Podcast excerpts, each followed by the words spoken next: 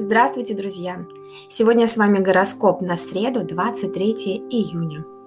Луна будет проводить день в дальновидном знаке Стрельца, а Солнце сегодня образует гармоничный аспект к управителю этого знака Юпитеру, что побуждает нашу надежду, оптимизм, желание совершенствоваться, впечатлять и творить добро – мы стремимся развивать и расширять предприятия, которые у нас есть. Но это касается вообще всего. То есть отношения, наши знания, личную философию, ну, любая программа самосовершенствования. То есть наше сознание расширяется, ну и тело, кстати, тоже. Поэтому чаще всего у нас происходят а, такие вот а, типичные зажоры.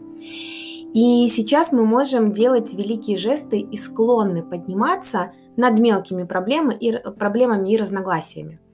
То есть оптимизм и уверенность – это ключевые элементы энергии вот этого планетарного транзита. А, но неделю нельзя назвать спокойной, поскольку уже вечером, в среду, мы сталкиваемся с противостоянием Венеры и Плутона. И это столкновение происходит в тех областях нашей жизни, где мы могли бы слишком сильно держаться за что-то из-за страха это потерять.